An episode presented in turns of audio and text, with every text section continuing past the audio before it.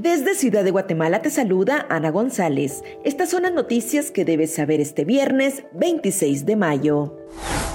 La Fiscalía General de la República de El Salvador allanó las oficinas administrativas del equipo Alianza FC y de una empresa privada encargada del estadio Cuscatlán.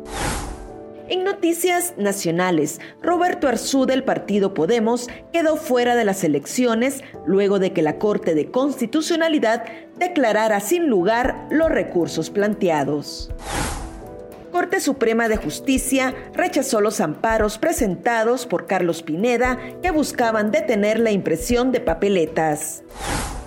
Jennifer Alexandra Herrera, más conocida como la patrona, no buscaba asesinar a Carlos Pineda, iba tras otro candidato, según reveló la investigación.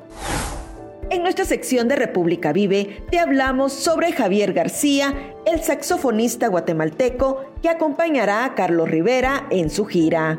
También te contamos sobre los principales hechos históricos que marcan las efemérides de este 26 de mayo.